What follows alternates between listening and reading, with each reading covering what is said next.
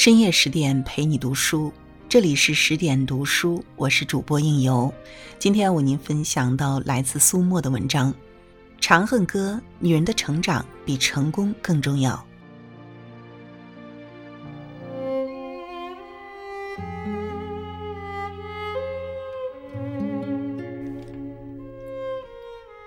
王安忆的《长恨歌》。讲述了一个上海女人王琦瑶四十年间的爱恨情仇，其中交织着旧上海沧海桑田的变迁。人生如戏，台上的人演尽了悲欢离合，台下的人不过是看了场繁华落尽后的曲终人散。王琦瑶不是一个人，她是上海千百万个王琦瑶的缩影。无数个王琦瑶构成了一个城市的故事，所以《长恨歌》被赞为一部现代上海史诗。弄堂女儿便沪上书园。清晨的第一缕阳光晒了进来，在这个充满烟火人气的上海弄堂里，一朵玫瑰花正开得娇艳。王琦瑶就像是带着露珠的玫瑰一样娇艳美丽。他喜欢在书里夹几片泛黄的落叶，把死去的蝴蝶收藏在胭脂盒里。这种小女儿情态的伤感主义，最符合王琦瑶的心境。那时王琦瑶才上高中，闺蜜约她去电影片场玩，就是在这里，王琦瑶遇到了一个改变她命运的导演。导演说，王琦瑶的眉眼间有阮玲玉的样子。但试镜的结果却不太满意，便介绍了一位名叫程先生的摄影师朋友为王琦尧拍照，以表歉意。见到的程先生是一个戴着金丝边眼镜的青年，白衬衫束在西装裤里，很是精干的样子。程先生的照相馆规模自然是比不上片场的，王琦尧没有表现出太大的热情，甚至看起来有点不耐烦。程先生的眼光和导演是不同的。他觉得王琦瑶几乎美得让他无可挑剔，内心有些激动，这情绪似乎传染给了王琦瑶。灯光亮起时，他竟也生出了一点无名的希望。王琦瑶的希望终究没有落空，他的一张照片被《上海生活》杂志刊登了，王琦瑶的名字便随风而走了，一夜之间成了上海滩人尽皆知的沪上书园。沪上书园这个称号虽然没给王琦尧带来多大的快乐，却还是满足了平常心里的一点小小的虚荣。王琦尧总是安静的，但是以往的安静是怀了些委屈，如今却是高人一等后的心甘情愿。后来程先生建议王琦尧去参加上海小姐竞选，王琦尧也觉得这是一次机会，便顺势依了。很多时候机会太多。可能并不是什么好事。片场的导演劝王琦瑶在求学的年龄应该认真读书。上海小姐不过是一片浮云。王琦瑶没有听完就走了。复赛那日，王琦瑶取得了第三名。投票用的花篮里，康乃馨堆得摇摇欲坠。那是王琦瑶一生中最绚丽的时刻。王琦瑶以为有了姿色和华服就是入了上流社会，便再也不要做任何努力。美丽的女人总想走捷径来达到自己梦想的生活，然而生活总会让人猝不及防地跌落到谷底，反倒是辜负了那份美貌。其实，真正拉开女人差距的并不是美貌，而是成长。人生若只如初见。王琦瑶的美貌吸引了一个人，那个人就是程先生。王琦瑶这般聪明，怎会看不出程先生的情谊？然而他只是偷偷享用这份爱慕带来的满足感，从未给过他任何的承诺。不爱你的人才会和你暧昧不清。王琦尧一直要依赖着程先生才觉得安全，哪怕不是因为爱。直到遇到了李主任，李主任是军政界的一个大人物。呼风唤雨自然不说，然而他却是有家室的，其他关系说不清的女人更是不计其数。王琦瑶还是如飞蛾扑火般的爱上了。如果说程先生是王启尧小世界的俘虏，那李主任就是他大世界的主宰者。两个孤独的灵魂都渴望安慰，王启尧求的是终身受益的依靠，而李主任求的是哪一点与别的女人不一样的风情。王启尧依偎在李主任怀里时，曾莫名生出一种天长地久的踏实感，觉得有了他就有了一切。那一年，王启尧十九岁，他搬进了爱丽丝公寓，成为了圈养的金丝雀。有了爱的人，才知道世界是那么大，才知道聚散总是无常。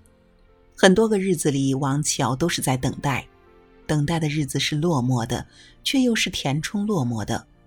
或许他与李主任的缘，就是等人的缘。女人的选择决定了自己命运的方向。那时的王启尧可以选择继续读书，可以去留学，只是他独独选择了停下来等待。李主任每一次离开都不说回来的日期，王启尧会在阳光的日子里想着他雨天会来，在下雨的日子里想着他晴天会来。他不知道爱丽丝公寓里那一套套房间里盛满的全是各色各样的等。最后，他等来了李主任遇难的消息。一架飞机在北平至上海的途中坠毁，李主任就在其中。王启尧除了得到一匣子黄金作为青春祭品，什么都没了。女人成长过程中最大的天敌，并不是别人，而是自己。花好月圆，长聚不散，就是一场虚无缥缈的梦。梦醒时分，才知道一切都结束了。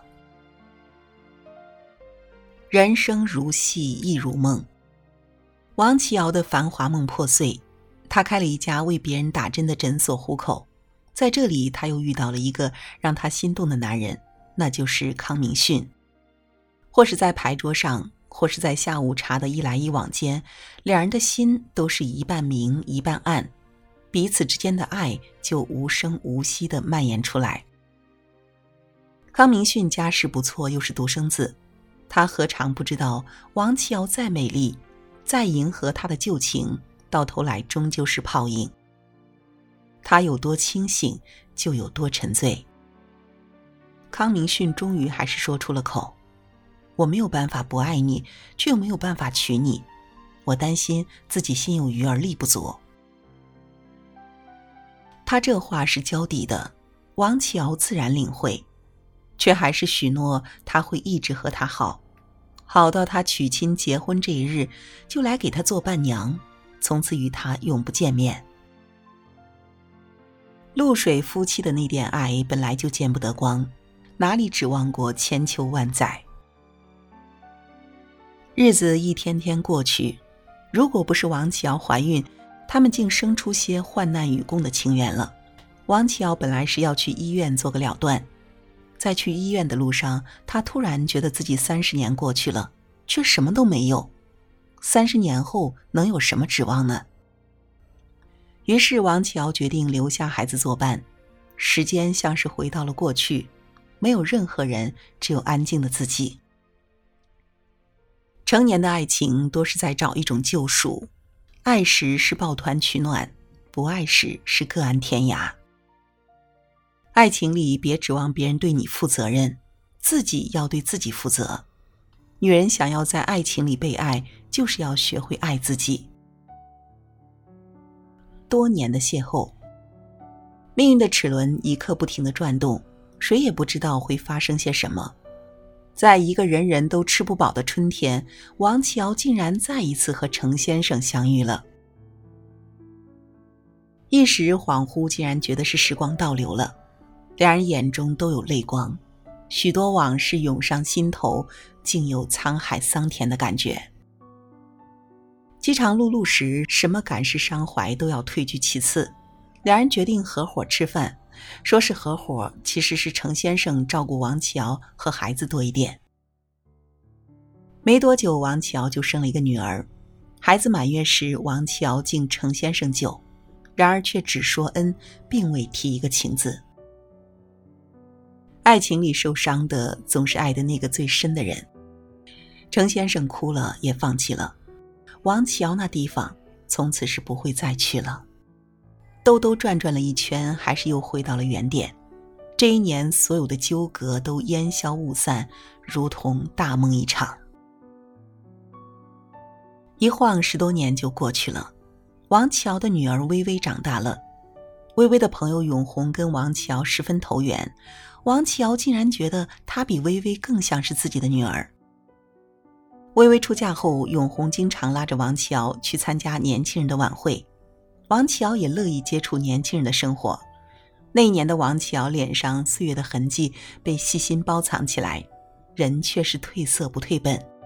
在年轻人的聚会上，他像是一个摆设一幅高贵的画，装点着客厅。老克拉就是在此情此景下被王启尧吸引的。他才二十六岁，却爱装扮作世故老成的姿态，觉得自己是四十年前的人。王启尧陷了进去。他那么想提四十年前，王启尧便把四十年里自己身上发生的事儿全都告诉了他。王启尧说的语无伦次，甚至把李主任留下的黄金都拿出来交了地，只为让他放心。他要的只不过是陪伴。那一晚之后，老克拉再也没有来过。他迷恋的不过是旧时光，窗户纸捅开了，那情怀也就变成了过眼云烟了。女人爱起来就会痴狂，他什么都能给她，他却连几年的时间都不愿意给她。老克拉把王启尧家里的钥匙给了永红转交，永红的男朋友长角知道王启尧是四十年前的上海小姐。认定李主任会留下不少的遗产，心里便有了歪主意。一个夜里，他打开了王启尧家的门。王启尧哪里是长脚的对手？他两只大手围拢着王启尧的脖颈，紧了又紧，直到那脖颈软绵的没有了弹性。那个他爱如生命的匣子，最终要了他的命。一生的悲欢离合就这样结束了。王琦尧的悲剧其实是他自己造成的，时代只是让不同的人出现在他的世界，真正的罪魁祸首还是那个不懂成长的自己。那个风起云涌的年代，很多人被时代裹挟着前进，唯有王琦尧一生都做着旧上海的浮华梦。爱情从来都是一种平等的关系，不把自己的希望寄托在男人身上，才能活出精彩的自己。这个世界上没有任何人是稳定的靠山，最好的安全感是自己活成一座山。很多时候，只有逼着自己成长，才能在进时不担忧，退时更从容。就像杨澜说的：“一个女人最大魅力是成长。生活中有很多东西是难以把握的，唯有成长可以把握。这是对自己的承诺。可能有人会妨碍你成功。”却没有人能够阻止你的成长。女人可以不成功，却不能不成长。凡是靠自己，人生才不会轻易认输。愿所有姑娘们下雨时，心中有爱的他，手中有挡雨的伞。